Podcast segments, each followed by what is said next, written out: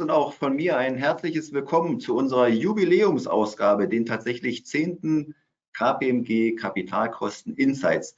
Wie schon gesagt, heute unter dem Thema Inflation AD, Wachstum AD, Zinsen AD, das alles natürlich in bekannter Manier eher als Frage formuliert. Und natürlich freuen wir uns auch im neuen Jahr, Sie zahlreich bei uns hier wieder begrüßen zu dürfen. Auch diesmal ist wieder Ihr altbewährtes Team am Start, neben meiner Person meine geschätzten Kollegen Ingo Bertram und Dr. Martin Schmidt. Hallo zusammen.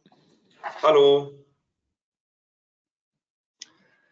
Wenn wir nach draußen schauen und auf dem nächsten Slide haben wir auch hier wieder einige Zeitungsartikel und Ausschnitte für Sie mal rausgesucht. Wenn wir nach draußen schauen, kann die Lage einfach nicht unübersichtlicher sein. Da haben wir zum einen die Inflation, mit der wir uns ja auch in den letzten Webcasts mit Ihnen gemeinsam ausführlich beschäftigt haben. Da rechnen die einen mit steigenden Inflationen, die anderen hoffen auf rückläufige Inflation. Da haben wir dazu ähm, angepasst die Zinsentwicklungen, die Erwartungen an Zentralbanken, aber auch was Märkte in Kapitalmarktdaten für Erwartungen zeigen. Auch da hatten wir hohe Volatilitäten in den letzten Wochen. Wir haben das Thema geopolitische Risiken noch und nöcher äh, neben den bekannten Krisen und Kriegen, die wir ähm, dort in den letzten Jahren und Monaten gesehen haben, ähm, steht ein Wahljahr, ein Mega-Wahljahr vor der Tür. Wir wissen alle noch die Diskussionen um die seinerzeitige Wahl von Donald Trump in den USA und die Auswirkungen, die sich daraus ergaben, aber auch jetzt tatsächlich kriegerische Bedrohungen von Handelsrouten im Roten Meer. Und das Ganze wirkt natürlich auf Kapitalkosten, Kapitalmarktdaten und die Märkte insgesamt. Auch diesmal wollen wir mit Ihnen am Anfang Kapitalmarktdaten lesen, gemeinsam interpretieren und schauen, was lässt sich eigentlich ähm, aus diesen Daten letztendlich ableiten. Wir haben, das ist neu, auch eine zusätzliche Perspektive mal mit aufgenommen, ähm, während wir in der Historie immer sehr stark auf Marktrisikoprämien und äh, Zinssätze geschaut haben, haben wir mal eine ähm, Wachstumsperspektive mit hineingebracht, um auch hier zu zeigen, wo möglicherweise Anknüpfungspunkte ähm, an die bekannten und gesehenen Daten, aber auch an einen Ausblick. Und auch den geben wir Ihnen dann natürlich im dritten Block wieder nach vorne, wie dort auch ein Ausblick sich gestalten kann. Steigen wir ein mit dem aktuellen Kapitalmarktumfeld. Martin, was sagen uns denn nun die Daten? Ja, vielen Dank, Andreas. Ähm, ja, lassen uns einmal reinschauen, wo stehen wir eigentlich gerade, äh, wie könnte es vielleicht weitergehen. Ähm, wir stehen Mitte äh, Januar 2024, äh, das Jahr 2023 gerade abgeschlossen da lohnt auch nochmal ein Blick zurück, ja, wie ist das 23er Jahr eigentlich gelaufen und dann hier in dem Zusammenhang auch, äh, wie kann man das vielleicht historisch einmal einordnen. Dazu ähm, als erstes mal einen Blick äh, auf eine langfristige Entwicklung zum äh, deutschen äh, Aktien- und Anleihemarkt. Die Grafik, die wir Ihnen hier mitgebracht haben, auf der linken Seite zeigt ähm, eine sehr langfristige Entwicklung äh, beider Märkte. Wir schauen uns hier fast 70 äh, Jahre lang die, die Aktien- und Anleihenrenditen an beginnend mit äh, 1954 ganz unten links in der Grafik. Und ja, wie hat sich äh, quasi ein Investment in die beiden Anlageklassen hier entwickelt? Ähm, die Skala auf der linken Seite, Sie sehen es schon, eine logarithmische äh, Skala, kann man also ganz gut äh, ja, Wachstumsraten dann dran ablesen. Ähm, die lilane, äh, die blaue Linie, äh, einmal die Aktienrendite nominal und die äh, gestrichelte blaue Linie einmal in realen Werten dann dargestellt das Pendant jeweils dazu ähm, den Anleihemarkt hier als Proxy, den REXP im Zeitablauf dann dargestellt. Ähm, ja, was kann man da so rauslesen? Ähm, steckt eine ganze Menge Informationen drin. Wo wir jetzt mal darauf fokussieren wollen, ist, äh, wie lange hat es denn eigentlich gedauert, bis sich so ein Investment von 100 Geldeinheiten im Zeitablauf äh, verzehnfacht hat. Und da haben wir eine sehr interessante Entwicklung, äh, die man hier beobachten kann. Wenn man mal Anfang äh, im Jahre, also im äh, Januar 54, äh, 100 Geldeinheiten investiert, äh, also eine Verzehnfachung dann äh, auf 1000, hat sich da etwa eingestellt innerhalb von 15 Jahren. Also wir sind äh, von 1954 bis 1968 dann diesen Weg da einmal gegangen. Ähm, war sicherlich eine Phase, wirtschaftlicher Aufschwung, Boomjahre, da ging es in Deutschland richtig aufwärts und klar, äh, wirtschaftliche Entwicklung war hier natürlich auch äh, am Aktienmarkt zu sehen. Also als Proxy für eine wirtschaftliche Entwicklung konnte hier der Aktienmarkt durchaus, äh, ja, klar, bildete dies ab und hier konnten schöne Renditen eingefahren werden. Wenn man dann schaut, ähm, was ist danach passiert, die, die zweite Verzehnfachung, die hat dann äh, tatsächlich schon länger äh, gedauert. Da sprechen wir einen Zeitraum, äh, sprechen wir über einen Zeitraum von 1968 bis 1995 hat es dann gedauert. Ähm, ja, schon, wie gesagt, äh, deutlich äh, länger als äh, in, dem, in, der ersten Dekade. Wenn wir dann draufschauen, okay, wie ist es denn von da aus weitergegangen? Und dann äh, stellt man fest, die äh, dritte Verzehnfachung, die, die, steht tatsächlich noch aus. Also der, der Sprung dann von 10.000 auf 100.000, der, ähm, der steht uns tatsächlich noch bevor. Also wir haben jetzt 28 Jahre, die vergangen sind, also 1995 bis Ende 23 und es fehlen uns aktuell sogar noch äh, ca. 25 Prozent äh, Rendite, um diese dritte Verzehnfachung äh, zu realisieren. Vielleicht analog dazu, was würde das bedeuten, äh, wo müsste der DAX heute stehen? Das wäre in etwa in einem Bereich von 20.000 bis 21.000 Punkten. Ähm, was lesen wir gerade oder was lesen wir daraus so ab? Ähm, Thema des Webcasts äh, ist ja insbesondere auch äh, Wachstum und wenn man den Aktienmarkt mal hernimmt als Proxy für so eine wirtschaftliche Entwicklung, dann könnte man hier auf die Idee kommen, Mensch, äh, früher war alles besser oder eventuell auch ähm, die, der Gedanke, da ist noch viel Potenzial nach oben, äh, die Chancen sind eventuell auch da. Wenn wir auf der anderen Seite mal in den Anleihenmarkt schauen, äh, also die langfristigen Anleiherenditen, dann äh, kann man hier sehen, Mensch, ja, da gab es über weite Teile des äh, letzten Jahrhunderts, also 60er, 70er, 80er, 90er und sogar auch in den Nullerjahren eine sehr auskömmliche Rendite, die hier generiert wurde. Ähm, wenn man dann allerdings ähm, mal in die äh, 2010er und auch in die 2020er Jahre äh, hineinschaut, dann ähm, könnte man äh, feststellen oder so salopp behaupten, Mensch, ähm, das war eine Katastrophe. Ja, wir liegen nominal aktuell ähm, mit so einem äh, Investment auf einem Niveau von 2012 und real sogar nur auf einem Niveau von äh, 2004. Lassen Sie uns da nochmal ein bisschen genauer reinschauen. Ähm, auf der nächsten Slide haben wir dazu äh, die Daten nochmal etwas anders aufbereitet, um vielleicht nochmal ein bisschen die Einordnung äh, zur Historie hier zu schaffen. Auf der linken Seite haben wir einmal den Aktienmarkt abgebildet, auf der rechten Seite wieder den Renten- oder, oder Anleihemarkt.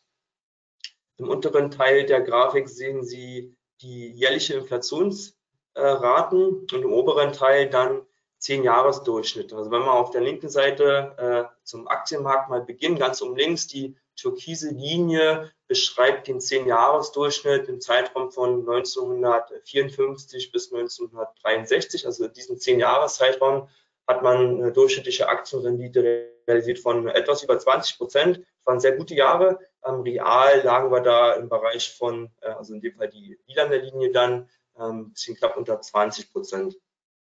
Wenn man diesen 10-Jahres-Durchschnitt dann mal rollierend im Zeitablauf sich anschaut, dann sieht man, Mensch, ähm, die 70er Jahre waren jetzt auch nicht so auskömmlich. Ähm, der eine oder andere äh, ähm, kann äh, sicherlich hier ein paar Stichwörter nennen. Ähm, Ölkrise, Vietnamkrieg. Ähm, deutsche Wirtschaft hatte da auch ein paar schwierige Zeiten ähm, wiedergespiegelt hier, dann auch am Aktienmarkt. Also die Aktienrenditen lagen hier ähm, unterm langfristigen Durchschnitt, ja, um die fünf Prozent, teilweise sogar drunter und auf realer Basis wurden dort sogar äh, durchschnittlich über einen 10-Jahres-Zeitraum äh, negative Renditen im Schnitt eingefahren. Wenn wir dann mal äh, schauen auf 2022, 2023, wir haben jetzt auch wieder eine Phase von hoher Inflation, das sieht man in, in den blauen Balken im unteren Teil der Grafik. Ähm, in Verbindung mit dem Aktienmarkt ähm, waren auch nicht so besonders rosige Zeiten. Äh, viele werden es äh, äh, gemerkt haben. Wenn man jetzt äh, das Verhältnis dazu sieht, Mensch, was haben wir in der Vergangenheit da gehabt, muss man sagen, hm, ist eine Situation, die ist tatsächlich jetzt nicht äh, völlig unbekannt. Ähm, ist sicherlich eine maue Zeit, aber eben auch im langfristigen Durchschnitt durchaus äh, vertretbar. Mal auf der anderen Seite mal schauen, ähm, wie haben sich die äh, Rentenpapiere entwickelt, der Anleihemarkt und äh, das konnte man in der Grafik davor ja schon äh, gewissermaßen erkennen. äh, jahrzehntelang äh, konnte man hier stabile äh, Renditen auch auf realer Ebene realisieren. Und wenn wir dann reinschauen, was ist in den letzten Jahren passiert, die 10-Jahres-Durchschnitte, ähm, beginnend ja mit 2012, 13 Zinssätze, die sehr niedrig dann waren. Äh, Inflation kam dann noch dazu in den letzten Jahren, führt dazu, dass wir nominal tatsächlich äh, sogar eine negative Rendite haben und real dann sogar im Bereich von minus äh, minus zwei, äh, zweieinhalb Prozent momentan liegen. Ähm, das hat natürlich äh, Auswirkungen auf, äh, ja, auf unsere äh, ja, Sparhaltung, hätte man äh, erwarten können. Ähm, Pensionsfonds, Versicherungen, ähm, der, äh, derjenige, der nur die Spar, das Sparbuch hält, ähm, der konnte in den letzten Jahren ja nicht wirklich große Renditen realisieren. Und wir haben uns in dem äh, Gesamtzusammenhang jetzt mal gefragt, Mensch, wie hängt denn das eigentlich alles zusammen? Ähm, wirtschaftliche Entwicklung, bisschen gespiegelt, ähm, was macht der Aktienmarkt dazu? Wie hängt die Zinsentwicklung dort mit dran? Und ähm, wollen heute versuchen, das mal alles ein bisschen in einem äh, größeren Zusammenhang zu bringen und möglichst auch zu schauen, ähm, wie kann es dann hier weitergehen. Genau, und ähm, wenn wir mal kommend aus dieser historischen Betrachtung, die ja auch immer noch mal wichtig ist, den Blick in den Rückspiegel auf der einen Seite, auf der anderen Seite, wie Andreas sagte, eine große ja, Unübersichtlichkeit, nennen wir es mal vorsichtig, äh, momentan, dann hilft es ja oft, ähm, sich einfach auch nochmal an äh, ja, langfristige bekannte Zusammenhänge zu erinnern. Und wenn wir da mal auf der nächsten Folie schauen, ähm, was, was kommt eigentlich aus der Volkswirtschaft, was haben wir dort eigentlich an Ideen und auch Modellen, ähm, dann wissen wir natürlich alle noch, wir werden uns erinnern an den Zusammenhang dass, ähm, zwischen Realzinsen, Inflation und Nominalzinsen. Und ähm, wenn wir jetzt eben mal hergehen ähm, und sagen, dass eben dieser Realzins auch in einem Zusammenhang steht zu einem realen Wirtschaftswachstum, dann können wir am Ende des Tages dann also daraus, äh, wenn wir das Ganze eben um das Thema Wachstum hier erweitern, eben letzten Endes die Überlegung ableiten, dass irgendwo das reale Wirtschaftswachstum ähm, zusammen mit der Inflation in etwa das Zinsniveau widerspiegeln sollte.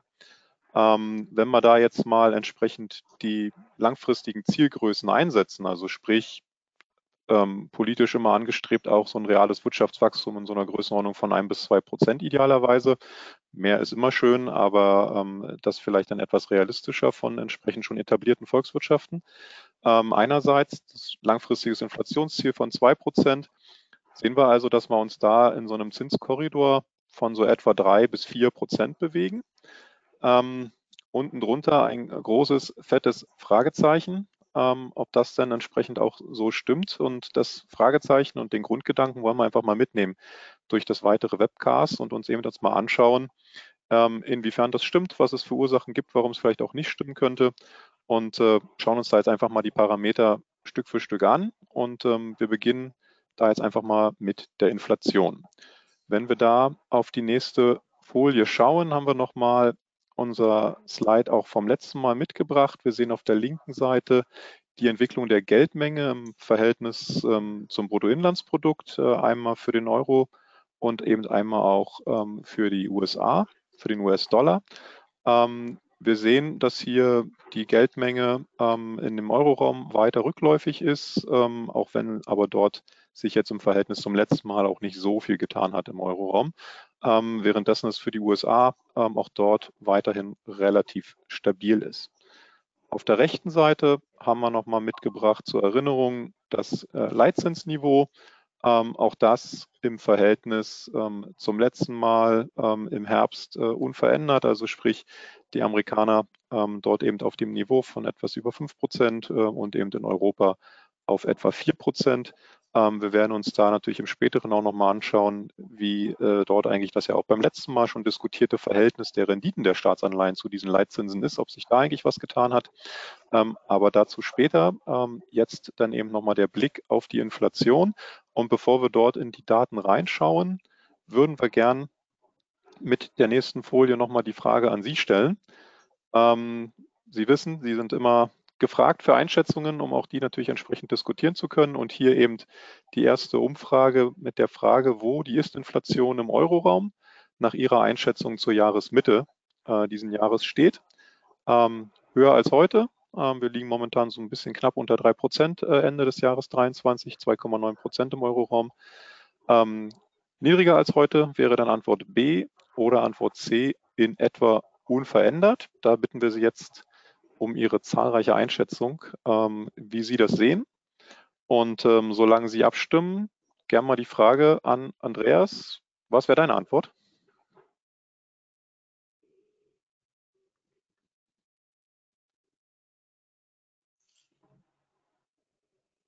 Ich höre jetzt gerade leider nichts.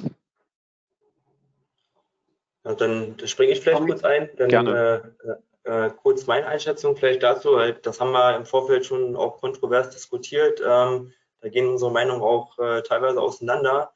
Ähm, ich tendiere tatsächlich eher zu höher als heute, ähm, begründet äh, aus vielen Themen, die jetzt äh, ja momentan anhängig sind. Äh, höhere CO2-Abgaben, äh, Auslaufen von diversen Besteuerungssachen, also wo wir wieder auf 90 Prozent springen, ja, Speisen im Restaurant werden wieder teurer, ähm, Gasbesteuerung, Energiebesteuerung springt wieder nach oben. Ähm, ja, ich bin mal gespannt, was unsere Teilnehmer hier an der Stelle denken. Ähm, ja, das äh, ist ein bunt gemischtes Bild. Ähm, ja, so ungefähr jeweils ein Viertel sehen Sie höher oder niedriger als heute.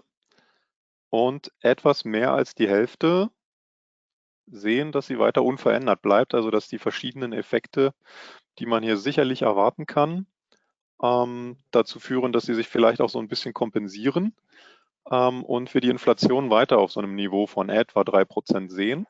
Ähm, was natürlich sehr spannend ist, auch in Verbindung dann mit der Frage, ähm, wie die, äh, die Zentralbanken, also in dem Fall natürlich dann insbesondere die EZB, mit diesem Befund umgeht, äh, wenn er sich entsprechend einstellt, ähm, weil da natürlich ja weiterhin darauf gesetzt wird, dass die Inflation weiter zurückgeht und sich eben diesem 2% Ziel nähert. Ähm, Frau Lagarde hat da ja auch nochmal sehr deutliche Aussagen gemacht vor ein paar Tagen. Ähm, dass sie das schon als ganz klare Zielgröße sieht, bevor sie dort akuten Handlungsbedarf bei der EZB sieht. Aber ähm, schauen wir doch mal rein, ähm, wie sich die Inflation entwickelt und was auch insbesondere der Kapitalmarkt dort ähm, an der Stelle sieht. Ähm, wir haben hier mal auf der linken Seite erstmal die Entwicklung der Inflation. Ähm, da haben wir einmal die blaue Linie, die Inflation, so wie Sie dann auch immer in der Presse lesen. Und hier als die ja, pinkfarbene, lilafarbene Linie ähm, die Kerninflation, auch nochmal eine Darstellung für diejenigen von euch, von Ihnen, die das äh, wiederholt dabei sind, die wir auch die letzten Male immer wieder gezeigt haben, weil es eben sehr spannend zu sehen ist ähm, aus der Historie kommend in den letzten Monaten und Jahren, dass wir da doch äh, deutliche Divergenzen hatten zwischen Kerninflation und der Gesamtinflation. Die Divergenzen haben sich jetzt ähm, beruhigt. Ähm, wir sehen, ähm, dass sie sich deutlich angenähert haben. Die äh, Gesamtinflation ist zurückgegangen, ähm, seit wir uns das letzte Mal gesprochen haben im Herbst und hat jetzt ähm, in den letzten ähm, ja, Tagen und Wochen nochmal wieder leicht angezogen, teils auch aus technischen Gründen. Ähm, sind ja auch gerade schon ein paar angeklungen beim, beim Martin, ähm, dass gewisse Inflationen oder auch Steuerthemen ähm, ausgelaufen sind äh, und so weiter. die Kerninflation sehen wir, ist weiter noch im Rückgang. momentan ähm, schneiden sich die beiden ziemlich genau, also ziemlich identische Höhe, mit aber eben sehr unterschiedlichen Trends. Und hier wird es spannend zu sehen, äh, wie sich die Themen weiterentwickeln. Wenn wir dann auf die rechte Seite schauen, gerne, Andreas. Vielleicht ganz kurz ähm, noch, ähm, sorry, ich war gerade auf, auf Mute und ich finde es lustig, in der Jubiläumssendung passiert mir das auch mal. Insofern ist das schön einer Live-Sendung. Ähm, sorry dafür. Aber ich wollte genau das gleiche sagen wie Martin. Auch hier haben wir diesmal vielleicht keine ganz einheitliche Meinung. In unserem Trio diskutieren wir die Themen ja viel. Ich wollte auf ein Thema noch hinweisen. Wenn man mal in die Historie blickt, und Martin hat ja vorhin auch schon gezeigt, jetzt sind solche Inflationszeiträume jetzt nichts was völlig Neues, aber so häufig dann doch nicht. Ähm, es ist wohl so, dass in jeder Inflationsphase die Inflation regelmäßig nochmal zurückkehrte. Und es sieht ganz so aus, dass auch unser Publikum durch diese Einschätzung es bleibt wohl eher unverändert und diese Einschätzung würde ich auch teilen. Äh, vielleicht auch das im Hinterkopf hat. Ähm, die Inflation ist, äh, wie man so schön sagt, ein böses Tier und kehrt immer wieder mal zurück und die, die Historie hat das leider auch gezeigt. Ja, nee, absolut. Ähm, wenn man zurückkehrt zum Slide auf der rechten Seite, hier mal Kapitalmarkt abgeleitet, Inflationserwartungen gemessen. Also auch hier wieder wie gewohnt ein Vergleich von Bundesanleihen, die inflationsindexiert sind und entsprechenden Bundesanleihen mit gleicher Laufzeit, die es nicht sind. Wir haben hier einmal dunkelblau eine sehr kurzfristige Inflationserwartung und dann hellblau eine sehr langfristige Inflationserwartung. Wir sehen, dass, äh, wenn wir zunächst auf die kurzfristige schauen, dass die sehr stark zurückgekommen ist ähm, und ähm, jetzt sich diesem Korridor von 2% angenähert hat, ihn sogar äh, entsprechend jetzt sogar nach unten teilweise durchschlagen hat. Ähm, auch in der langfristigen Inflationserwartungen sehen wir, dass wir dort jetzt, muss fast sagen, endlich ähm, auch etwas Bewegung sehen. Ne? Wir sehen, sie war, sie war sehr lange sehr stabil in diesem Korridor von etwa um die 2,5 Prozent. Wir sehen jetzt in den letzten Wochen, dass sie ähm, etwas nach unten kommt, ähm, sich Richtung der 2 Prozent bewegt. Ähm, also man dort äh, langsam ähm, den Glauben daran gewinnt, dass wir vielleicht langfristig auf dieses Level wieder zurückkehren können. Ähm, das ähm, vielleicht mal einen Blick, was dort in der Kapitalmarkterwartung gesehen wird. Wie gesagt, momentan noch sehr, sehr kurzfristige Effekte, sehen, wie sich dort ein Trend ähm, stabilisiert, ob es auch gerade bei der langfristigen Erwartung noch weiter abwärts geht äh, oder ob die sich jetzt dann erstmal auf diesem Niveau von etwa 2 Prozent äh, einpendelt. Ähm, das vielleicht als erster Blick auf die Inflation und dann wollen wir jetzt als nächstes mal auf das Thema Zins gucken und äh, Martin, du übernimmst. Ja, danke Ingo. Genau, ähm, bleiben wir mal in dem Kalkül ähm, und schauen auf den äh, zweiten Parameter neben der Inflation. Äh, wie haben sich die Zinsen entwickelt? Ähm, hier dargestellt auf Basis des äh, Basiszinssatzes. Ähm, einige von Ihnen werden die Grafik schon kennen. Wir schauen hier einmal auf die Zinsentwicklung äh, in der Schweiz, äh, hier in Blau ähm, oder dunkelblau, dann haben wir Deutschland in rosa, Großbritannien in hellblau und die USA dann in lila. Jeweils zwei Linien. Ähm, die durchgezogene Linie zeigt den äh, Drei-Monats-Durchschnitt und die gestrichelte Linie dann den Ein-Tages-Stichtagswert. Ähm, die ist natürlich entsprechend viel volatiler als der Drei-Monats-Durchschnitt. Und ja, wenn wir da immer zusammen reinschauen, dann sieht man ganz schön im Herbst äh, 23, so um Ende Oktober äh, herum, haben wir äh, Höchststände erreicht. Ähm, kann mich noch gut erinnern, wir lagen äh, in den USA schon weit über 5 Prozent, bei etwa 5,3 auf einen Tagesschnitt, in Deutschland bei um die 3, 3,1 Prozent. Und äh, ich hatte äh, damals noch so den Gedanken, Mensch, das wird wohl so das Niveau sein, auf das wir uns die nächsten äh, Monate ähm, ja einschießen können. Das wird uns wohl noch lange so begleiten ähm, ja, auch äh, man wird manchmal, äh, ich werde manchmal enttäuscht und äh, wir konnten dann in den äh, Wochen danach, äh, im November, Dezember, einen äh, starken Abfall der Zinssätze beobachten. Ja, wir lagen Ende Dezember dann nur noch bei den USA bei etwa 4,2 Prozent, in Deutschland bei 2,1 Prozent. Also wir haben da innerhalb von zwei Monaten einen ganzen Prozentpunkt verloren. Sicherlich geprägt durch die ähm, ja, äh, Erwartungen der Finanzmärkte und der Kommunikation der Zentralbanken, dass 2024 äh, Zinssenkungen zu erwarten sind und dass diese dann auch äh, kommen. Und ob sie dann wirklich kommen, denke ich, müssen wir mal abwarten. Ähm, wenn wir auf die letzten Tage äh, schauen, dann äh, kann man feststellen, ja, da gab es jetzt äh, in den letzten Tagen, wie gesagt, eine kurze Stabilisierung, vielleicht sogar einen leichten, leichte Trendumkehr sicherlich geprägt äh, aus, den, äh, aus der Situation, dass wir doch wieder leicht äh, steigende Inflationsraten vielleicht haben und dass die Zentralbanken in ihrer Kommunikation vielleicht schon wieder etwas äh, zurückgerudert sind. Ähm, die Frage, die uns natürlich beschäftigt, wo entwickelt sich äh, das Basis, äh, der Basiszinssatz hin, die Zinsentwicklung, wie geht sie weiter, hängt mit Sicherheit damit zusammen, ähm, wie konkret äh, eben eine Bekämpfung der bestehenden oder weiter anstehenden Rezession dann in den Vordergrund, äh, Vordergrund rückt und äh, inwiefern das zusammen mit der Inflation dann unter einen Hut zu bringen ist. Ähm, sicherlich weiteres Thema, wenn denn die Leitzinsänderungen kommen, äh, wie werden sie vom Timing her ausfallen? Ähm, wird das schon 2024 sein, vielleicht schon später und entsprechend werden sich sicherlich die Kapitalmärkte darauf einschießen. Lassen wir uns das Thema noch mal ein bisschen vertiefen. Auf der der nächsten Slide haben wir nochmal ein paar Zinsstrukturkurven mitgebracht. Ähm, wir haben auf der linken Seite einmal die Zinsstrukturkurven für deutsche Bundesanleihen zu ausgewählten Stichtagen und auf der rechten Seite die äh, für die USA auf Basis von US-Staatsanleihen.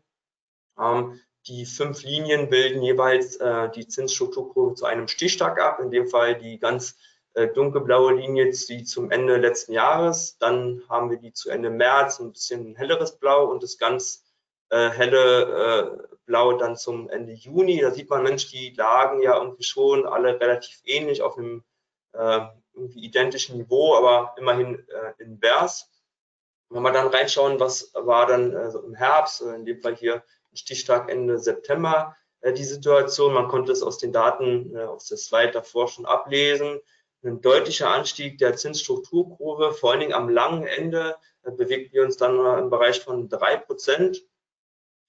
Weiterhin invers und gefolgt dann in den Wochen danach und hier zum Stichtag Ende Dezember dann die Situation, dass wir einen, ja, einen rück, äh, rückläufige äh, Zinsen äh, in der Zinsstruktur oder rückläufige Zinsstrukturkurve hier auf, den, auf der kompletten Laufzeit beobachten, im kurzen, mittleren als auch im langen Ende. Weitere Erkenntnis, ähm, dass dieser, ja, ich hätte fast gesagt Bauch, der hier in der rosanen Linie auf der linken Seite zu erkennen ist, der hat sich so ein bisschen nach vorne verschoben. Also der Tiefpunkt liegt hier momentan äh, oder mittlerweile auf dem Bereich von vier bis fünf Jahren und hier dann tatsächlich auch weit unter zwei Prozent.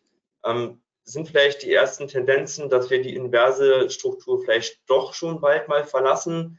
Aktuell müssen wir aber feststellen, wir haben sie weiterhin, wo natürlich dann weiterhin auch die Rezessionsthemen hier gegebenenfalls mit abgebildet sind, die uns äh, ja möglicherweise weiterhin oder noch wesentlich stärker eben vorstehen. Wenn wir auf die, auf die USA schauen, auf der, auf der rechten Seite, dann haben wir dann ein ähnliches Bild. Wir sehen auch hier ähm, den großen Abfall in der Zinsstrukturkurve. Auch hier ein ganzer Prozentpunkt auf, äh, auf sämtlichen Laufzeiten, ja, also die grüne Linie, dann äh, der Rückgang auf die äh, rosane Linie hier ähm, über alle Laufzeiten hinweg. Ähm, vielleicht noch ein, noch ein Gedanke ähm, zum deutschen Markt. Wir sehen es auf der linken Seite, dass wir am langen Ende da wieder auf einem Niveau von irgendwie 2,25 bis 2,5 Prozent liegen. Also ein Niveau, was wir über weite Teile in 2023 auch schon gesehen haben. Ja, bevor ähm, wir vielleicht mal zu unseren grundsätzlichen Erwartungen zum äh, Basiszinssatz kommen, einmal die Frage in die Runde. Auf der nächsten Seite, was ist Ihre Einschätzung? Äh, was denken Sie, wo geht der Basiszinssatz hin? Wo stehen wir da ähm, zur äh, Jahresmitte für den Euroraum. Aktuell liegen wir gerundet äh, bei 2,75. Ja, denken Sie, da liegen wir zur Mitte des Jahres eher höher, dann ist die Antwort äh, A. Bei niedriger als heute wären wir bei Antwort B und in etwa unverändert äh, hätten wir die Antwort äh, C. Auch die Frage haben wir in unserem Kreis intensiv äh, diskutiert und auch hier äh, kontroverse äh, Einschätzungen da liegen wir äh, teilweise ja doch einen Ticken auseinander und ich bin jetzt mal gespannt, wer hier ähm, im Einklang mit unseren Zuhörern dann liegt. Also, äh, Sie sehen die Ergebnisse. Wir liegen ähm, ähm, mit der Antwort B weit vorne. Etwa 50 Prozent äh, aller Teilnehmer denken niedriger als heute. Ähm, nur ein ganz kleiner Teil denkt, dass wir äh, heute höher liegen als die 275 und in etwa unverändert ähm, denken äh, ja, etwa 40 Prozent unserer Zuhörer. Ähm, interessantes Ergebnis. Ähm, ich hätte äh, ja eigentlich auch eher Richtung äh, Antwort B äh, tendiert. Andreas, du, du nimmst schon Anlauf, wie ich sehe. Äh, was denkst du dazu? Also ich, ich finde es insofern interessant, meine Meinung wäre gewesen, wir werden wahrscheinlich unverändert bleiben. Ähm, ich nehme noch mal, was Ingo vorhin gesagt hat, und wir hatten es ganz vorne auch bei den Zeitungsausschnitten ja ähm, mit auf. Wahrscheinlich hätte ich vor einem Jahr oder vor zwei Jahren auch noch gesagt, ähm, die EZB wird wahrscheinlich sehr, sehr, sehr zeitig wieder reagieren. Wir haben ja auch hier immer mal so ein bisschen rumgekrietelt, ähm, dass wir den Eindruck haben, die EZB reagiert etwas zu vorsichtig. Ganz am Anfang dieser ähm, starken Inflationsphase, sie kam später als die FED und ähm, aus dieser Geschichte heraus hätte ich auch erwartet, dass möglicherweise dort äh, Zinssenkungen uns eher bevorstehen. Aber Christine Lagarde hat es relativ klar auf den Punkt gebracht. keine 2% Inflation, keine Zinssenkung. Das war ihre Aussage. Und insofern ist ähm, auch hier möglicherweise immer auch so ein bisschen das, das Phänomen Hoffnung. Hoffnung in den Märkten. Wir diskutieren das in unserem Kreis ziemlich häufig. Auf der einen Seite, dass wir inhaltlich argumentieren wollen auf Basis von Daten, aber wir immer stärker auch diese Themen, ähm, diese Behavioral Finance Themen, also was ist die Hoffnung und was ist eher Daten unterlegt an den Märkten, ähm, immer stärker ins Kalkül ziehen müssen. Und so wie jetzt auch abgestimmt wurde, ähm, wäre es ja nicht lehrbuchhaft, sondern ähm, wäre es eher auch vielleicht mit ein bisschen Hoffnung verbunden oder auch mit der Erwartung, was halt Europäische Zentralbank dort äh, tun wird.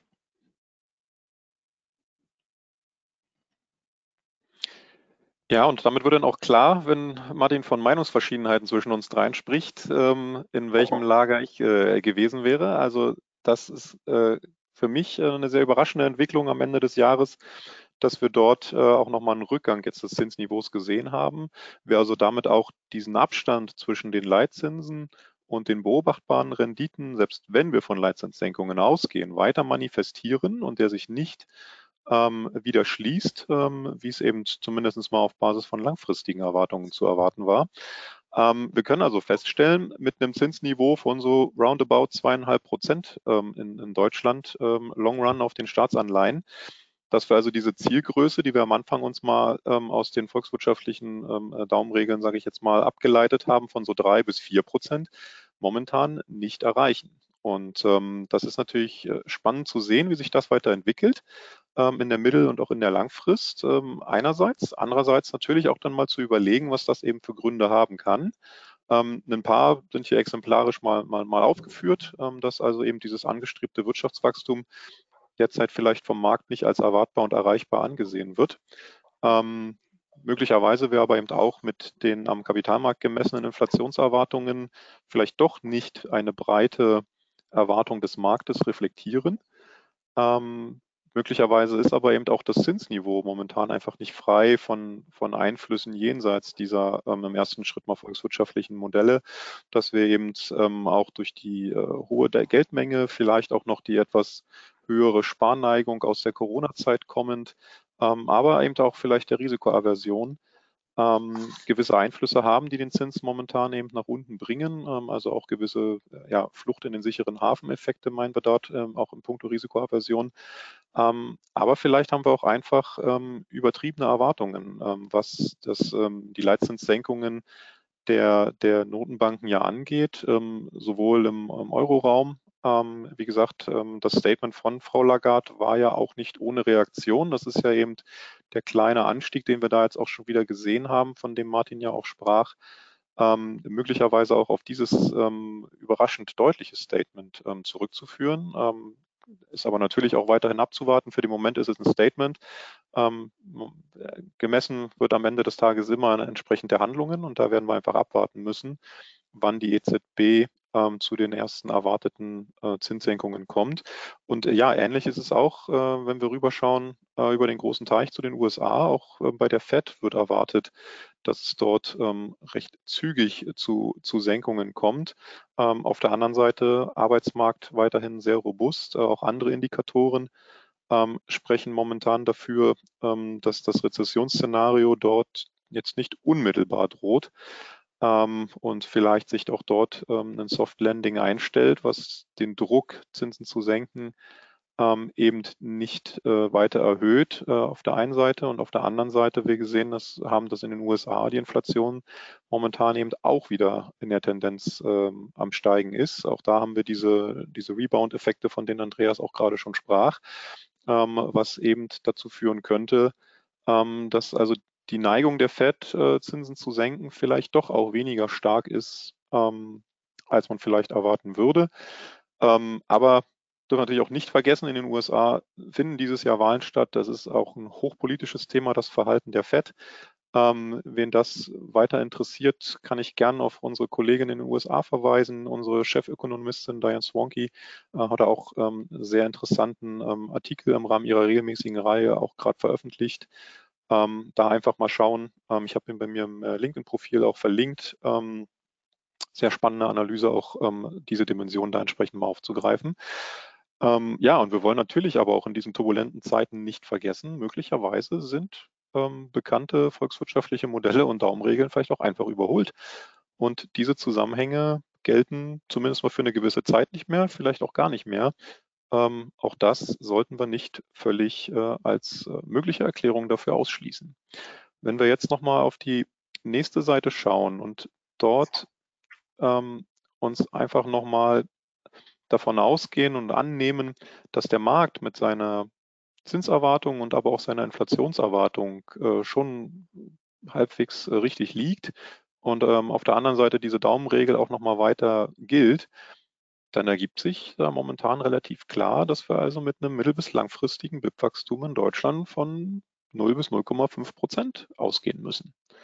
Und ähm, das ja kommend auch schon aus einer Zeit, ähm, in der wir in Deutschland eher als wachstumsschwach wahrgenommen äh, werden und wurden. Ähm, wir haben im unteren Teil mal eine Grafik, wo wir mal USA und Deutschland gegenüberstellen, das reale BIP-Wachstum, also sprich in den äh, Balken die jeweiligen jährlichen Wachstumsraten und die Linie zeigt die Entwicklung des realen BIPs seit 2000. Da sehen wir, ähm, dass also seit 2000 in etwa zwei Drittel der Jahre das Wachstum in den USA höher war als das in Deutschland. Und ähm, wir sehen, wenn wir das auch nochmal fortführen, wir haben hier mal die IWF-Erwartungen bis 2028 ähm, mit dazugenommen, dass wir also davon ausgegangen wird, dass bis zum Jahr 2028 das BIP-Wachstum von 2000 kommend in den USA etwa doppelt so groß war wie in Deutschland. Ähm, also während dann die US-amerikanische Wirtschaft etwa um 70 Prozent gewachsen sein soll, ist es eben für die deutsche Wirtschaft nur etwa 35 Prozent antizipiert. Ähm, also wir kommen schon ähm, aus einer ja, relativ schwachen Wachstumsphase und die wird auch weiterhin erwartet. Und ähm, wie gesagt, wenn wir an diese Regeln glauben, dann müssen wir davon ausgehen, dass eben, äh, wenn wir glauben, dass Zins und Inflation soweit erstmal ganz richtig geschätzt werden vom Kapitalmarkt, im Grunde genommen hier ähm, von deutlichen ähm, ja, Nullwachstumsphasen bis hin vielleicht auch mal von phasenweisen Rezessionen ausgegangen wird, ähm, sodass wir dort eben sehen, dass äh, hier ähm, wenig Wachstumsfantasie erstmal gesehen wird in der deutschen Volkswirtschaft. Jetzt ist natürlich spannend. Ähm, wir haben äh, auf so ein paar Parameter hier an der Stelle mal geschaut. Ähm, was bedeutet das alles für unsere Kapitalkostenparameter? Und ähm, da wird uns Andreas jetzt mal mitnehmen. Genau. Auf den nächsten Slides haben wir wieder für Sie unsere bekannten Grafiken mal dargestellt. Für alle, die, die vielleicht sogar äh, heute zum zehnten Mal dabei sind. Wir sind ja seinerzeit sehr weit links in diesen Grafiken gestartet. Hier sehen wir wieder ähm, die Ableitung der impliziten Gesamtrenditen und äh, daraus abgeleitet die impliziten Marktrisikoprämien. Ähm, der VAUB veröffentlicht ja regelmäßig äh, die Bandbreite für die Marktrisikoprämie im Moment zwischen 6 und 8 Prozent. Und ähm, wir setzen uns mit den impliziten Modellen ähm, oder basierend auf diesen impliziten Modellen dann immer konkret innerhalb dieser Bandbreite fest. Das ist dort mit der Purple-Linie letztendlich dargestellt. Wir sehen dort auch, vielleicht noch mal ganz kurz rückblickend, den starken Anstieg. Äh, seinerzeit hatten wir ja argumentiert, äh, dass das äh, gerade zeitgleich war, als die Märkte verstanden haben, dass das Thema Inflation vielleicht doch nicht so temporär und so gering zu schätzen ist. Ähm, dass die Märkte da sehr stark reagiert haben. Insbesondere wir argumentiert haben, dass neben den üblichen Risikoaversionsthemen, die auf die Gesamtrenditen ähm, regelmäßig wirken, diesmal eben die Inflation, die uns 20 Jahre gar nicht beschäftigt hat, hier ähm, die Ursache für den starken Anstieg war und natürlich dann auch für den äh, leichten Abschwung dort auf der rechten Seite. Also auch Märkte müssen sich erstmal an neue Gegebenheiten gewöhnen. Die Inflation war dann eingepreist und ähm, wir sind dann äh, etwas rückläufig gewesen. Unten in den Balken immer abgeleitet ähm, der Basiszins, der eigentlich äh, stetig dann äh, bis zum heutigen Tag gestiegen ist. Wir sehen ganz hinten einen leichten Rückgang. Ähm, das sind alles die äh, ungerundet gerechneten Basiszinssätze. Im Moment würde man argumentieren, dass wir schon in einer relativ stabilisierenden Phase sind. Wir haben also so einen Sockelpunkt bei den Gesamtrenditen erreicht. Einerseits, obwohl die Inflation rückläufig war, wir sehen es auf dem nächsten Slide, will da gar nicht vorgreifen. Ähm, aber auch der Basiszinssatz äh, scheint jetzt zu verharren oder wie ja auch äh, viele von Ihnen erwarten, äh, rückläufig zu sein, ähm, so dass man im Moment von einer etwas ruhigeren Phase ausgehen kann, obwohl es draußen doch sehr unruhig aussieht. Zumindest die Daten bei relativem Settlement der ähm, Gesamtrenditen auf stabilen, wenn gleich hohem Niveau und auch beim Basiszinssatz ähm, eine äh, etwas äh, stärkere Stabilisierung folgt daraus im Moment ähm, relativ wenig Bewegung auf der Marktrisikoprämie. Wenn wir mal aufs nächste Slide schauen, ähm, können wir auch noch mal sehen, was wir dort abgetragen haben, ganz unten in der unteren Linie, ist die ähm, marktorientierte Inflationserwartung. Ähm, da hatten wir auch in den letzten Webcasts immer diskutiert, dieser leichte treppenartige Anstieg da im hinteren Drittel ähm, der jetzt so ein bisschen vom Trend durchbrochen ist. Ähm, der Martin würde immer sagen, können doch alles noch Schätzfehler sein. Also es sieht relativ stabil dort weiterhin aus mit leicht rückläufigen Tendenzen. Man darf aber nicht vergessen, dass 2,4 Prozent langfristige Inflationserwartung, also 0,4 in Relation zu 2 Prozent Ziel, ist natürlich schon noch ein ganzes Stück über der langfristigen Erwartung. Und wenn man ähm, die ähm, Formeln vom Ingo da noch mal im Hinterkopf hat, ja, ob ich da 0,4 Prozentpunkte mehr oder weniger habe, in Relation dann, dass sich das möglicherweise auf Wachstumsfragestellungen zurückwirkt, ähm, sind das natürlich dann schon ähm, nachher in absoluten Größen recht äh, respektable Werte. Was wir dort in der Mitte bei der grünen Linie sehen, ist immer noch die Realrendite. Wir haben ja damals argumentiert, dass ähm, wir die realen Effekte, also die Risikoaspekte von den inflationsbedingten Effekten ähm, stärker trennen möchten, um zu sehen, was ist eigentlich bei den Gesamtrenditen auf äh, den Inflationseffekt und was ist auf den Risikoaspekt zurückzuführen. Und wir sehen jetzt hier natürlich schon, ähm, dass wir mit der Grünlinie so ein Stück über dem langfristigen Durchschnitt liegen. Das kann ein Hinweis sein für eine stärkere Risikoaversion und das passt natürlich auch ins Bild, was wir letztendlich draußen sehen. Die Risiken, die geopolitischen Risiken, ähm, aber auch Rezessionsrisiken sind natürlich nicht ähm, weniger geworden. Ähm, ein Punkt vielleicht auch noch, warum wir das Thema mit äh, Wachstum, Bruttoinlandsprodukt, äh, GDP äh, mit reingenommen haben. Ähm, diese impliziten Modelle, die leben natürlich auch davon, was nachher in diesen Modellen für erwartete Wachstumsraten für, und hier sind es dann Unternehmen, ähm, einjustiert werden. Und auch hier ist es vielleicht angezeigt, sehr viel stärker nicht nur auf historische ähm, Renditen, Marktrisikoprämien, Basiszinssätze etc. zu schauen, sondern eben auch ähm, nach vorne blickend auf Wachstumserwartungen, weil sich das natürlich auch auf die Höhe von impliziten Gesamtrenditen ja, draufsetzen kann. Im letzten Slide sehen wir dann nochmal die Darstellung der Bandbreite des VFs, von der ich schon gesprochen habe, hier in dem blauen Band. Äh, und man sieht, dass äh, unsere Marktrisikoprämienempfehlung von im Moment 7,25 bei Basiszinssatz 2,75 ähm, relativ gut in der Mitte dieser Bandbreite ähm, liegt. Und die Begründung, warum wir auch ähm, in den nächsten Monaten da relativ wenig Veränderung sehen, weil sich, wie gesagt, Gesamteffekte immer auf Gesamtrenditen und auch auf Basiszinssatz letztendlich auswirken und dann in der Mitte äh, im Moment eine recht ja, starke Stabilisierung dieser Marktrisikoprämie sich erstmal abzeichnet. Ähm, das haben wir hinlänglich ausgeführt. Gut, damit sind wir mit unseren drei gewohnten Teilen durch. Ich schaue jetzt gerade mal, ähm, Ingo Martin, sind denn Fragen reingekommen? Ja, wir haben äh, schon ein paar Fragen erhalten ähm, während des äh, Vortrags, während des Webinars. Ich würde vielleicht mal die, die erste Frage hier einmal aufgreifen.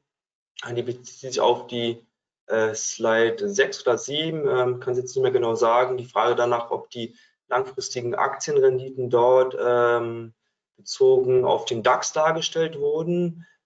Die Antwort ist, naja, der DAX, den gibt es erst seit 1988, das heißt, äh, der Zeitraum davor und auch danach basiert äh, tatsächlich nicht auf dem DAX, sondern auf einem doch etwas breiteren Portfolio sogar. Ähm, es sind eingezogen sämtliche deutsche Aktien, die amtlich gehandelt wurden in der Vergangenheit und die jetzt äh, im Prime und General Standard notiert dann waren. Und ab dem Zeitraum, ich glaube 2014, haben wir den CDAX dann dort veranschlagt.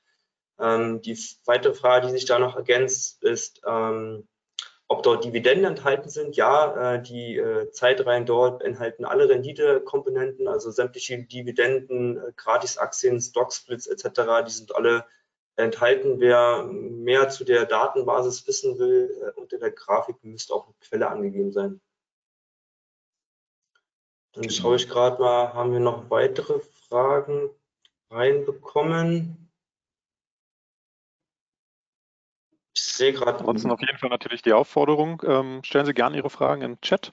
Ähm, wir nehmen die dann gerne hier auf. Ähm, wenn Fragen sehr spezifisch sein sollten, können wir uns die auch im Nachgang nochmal anschauen, ähm, wenn sie hier für die große Runde nicht relevant sind.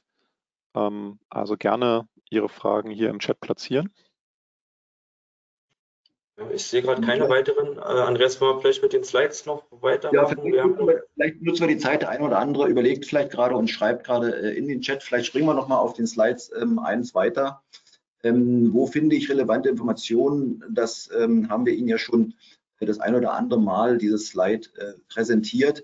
Ähm, wenn man Daten sucht ähm, und auch hier alle unsere Daten, die hier für unsere Grafiken ähm, ähm die Basis bilden, haben wir natürlich bei uns äh, in den langjährig ähm, entwickelten und gepflegten Datenbanken. Ähm, und wir haben das natürlich auch für Sie zum Abfragen letztendlich aufbereitet. Die KPMG Valuation Data Source ist äh, webbasierter Zugang, wo Sie Kapitalmarktdaten ähm, finden, ähm, rückwirkend bis 2012. Das ist dann nicht ganz so weit wie die Analysen vom Martin, reicht aber fürs operative Doing ähm, regelmäßig aus. Ähm, Sie wissen sicherlich auch, dass unsere Kapitalkostenstudie ähm, jetzt veröffentlicht wurde. Hier müssten wir noch dann 2023 ähm, ähm, noch ähm, anpassen. Das heißt, die neue Kapitalkostenstudie ist draußen. Auch hier ähm, immer ganz spannend, dass wir dort ähm, A, angewiesen sind natürlich auf Ihren Input, ähm, weil das sind empirische Daten, die äh, von Ihnen abgefragt werden und wir jetzt damit beginnen, diese Daten auch stärker zu verheiraten mit den ähm, Marktdaten und auch mit der Valuation Data Source.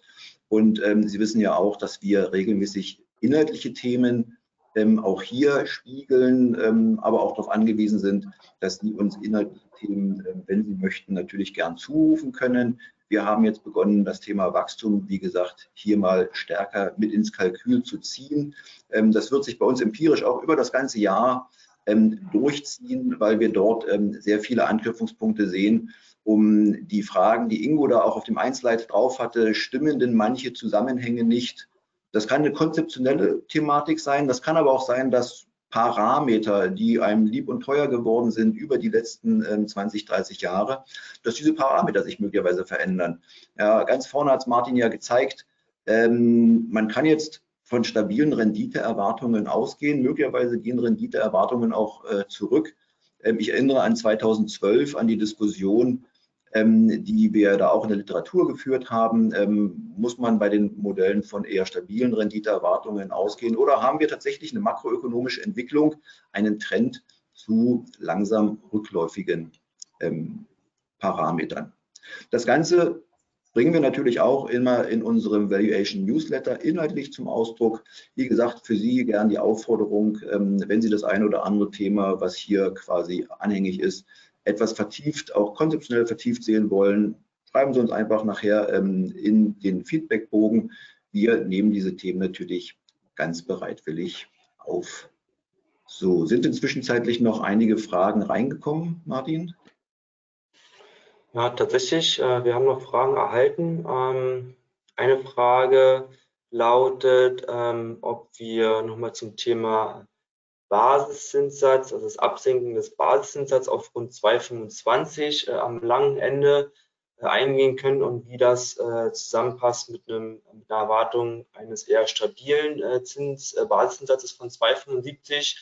Ähm, vielleicht eine kurze, äh, können wir auch in den Slides vielleicht nochmal zurückgehen auf die äh, zwei, drei davor. Ähm, ich glaube, wir haben eher eine Erwartung, dass ähm, der Zinssatz ja in der Tendenz stabil bis fallend ist. Also ähm, sag mal 2,25 ähm, sind da vielleicht schon noch mit enthalten, am, ja, aber eher am unteren Ende der Erwartung dann. Genau, da vielleicht auch nochmal der Hinweis grundsätzlich. Ähm, wir hatten ja vorhin in den Grafiken gesehen, einerseits die tägliche Entwicklung und andererseits eben der Drei-Monats-Durchschnitt, dass wir ähm, dort natürlich immer auf einen Drei-Monats-Durchschnitt schauen, auch entsprechend der Vorgaben vom IDW. Ähm, wir haben ja in der Grafik ja auch ähm, sehr gut gesehen, dass wir schon sehen, dass der tägliche auch mal in äh, grundsätzlich ansteigenden Phasen immer mal wieder ähm, so gewisse Gegenbewegungen hat, dann aber auch zurückgekommen ist, also dass auch in dieser Glättung ähm, durchaus eine gewisse Logik liegt, ähm, um äh, allzu große Volatilitäten rauszunehmen, die man eben auf so einer Tagesbetrachtung durchaus sehen kann. Auf der anderen Seite eben die Tagesbetrachtung auch immer noch mal hilfreich zu sehen, wie sich auch gewisse Dinge im, im, im politischen oder sonstigen Tagesgeschehen auch reflektieren ähm, in den Kapitalmarktdaten, dann aber eben aber auch immer wieder ähm, durchaus äh, eine gewisse Umkehr zu erkennen ist. Also da dann mit auch immer mit im Hinterkopf behalten, also diesen sehr starken Abfallen ähm, in Richtung von 2,25, das war jetzt eher ein Tageseffekt. Ähm, in einem Drei-Monats-Durchschnitt braucht es immer ein bisschen, bis es durchschlägt. Und wie, gesagt, wir würden jetzt nicht erwarten, dass der Trend äh, dieses Sinken jetzt äh, dort anhält, sondern dass eben eher diese Gegenbewegung ähm, die eben wieder so einen leichten Anstieg auch, ähm, also von diesem erniedrigten Niveau leichten Anstieg reflektiert, ähm, möglicherweise auch anhält, sodass eben dann dieses ähm, Niveau von etwas stabil bis vielleicht leicht sinkend erwartet wird. Ähm, von einigen, wie gesagt, von anderen von uns, äh, dass vielleicht auch die Gegenbewegung länger anhält, äh, wenn mal klar wird, dass die Notenbanken vielleicht doch nicht so schnell in die Zinssenkungen eintauchen, wie erwartet. Ähm, ich würde vielleicht auch noch mal eine andere Frage mit aufnehmen, ähm, angesprochen eben auf die auf die volkswirtschaftlichen Zusammenhänge, auch ähm, klar ähm, die, die Paritätentheorien, die da mit reinspielen. Ähm, also ganz klar, wir hatten es, glaube ich, auf dem Slide auch geschrieben, das sind natürlich langfristige Zusammenhänge. Ja. Ähm, insofern natürlich ähm, können die mögliche kurzfristige Entwicklungen auch nicht immer vollständig erklären. Ähm, das ganz klar auf der einen Seite. Auf der anderen Seite müssen wir aber schon auch konstatieren, dass diese Zusammenhänge jetzt auch schon eine etwas längere Zeit nicht mehr so ganz galten. Ähm, und dann natürlich schon die Frage ist, ähm, ob sie dann in der Mittelfrist ähm, auch mal wieder zurückkehren oder ob vielleicht eben diese Zusammenhänge grundsätzlich auch langfristig mal hinterfragt werden müssen, ob sie noch gelten, ob es vielleicht weitere Einflüsse gibt, die man entsprechend mitmodellieren sollte, ähm, um ähm, eben bessere Voraussagen zu treffen, äh, wie sich Dinge entwickeln können an der Stelle. Genau. Vielleicht nehme ich die Frage ganz kurz nochmal zur Kapitalkostenstudie. Ähm, da kam die Frage, ob man auch die hinter den einzelnen Branchen Betas liegende Peer Group sehen kann.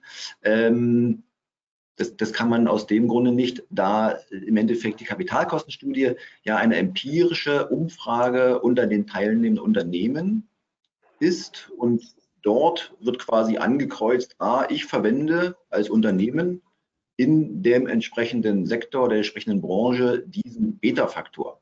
Welche Peer Group jetzt bei den einzelnen teilnehmenden Unternehmen dahinter liegen, das erheben wir natürlich nicht.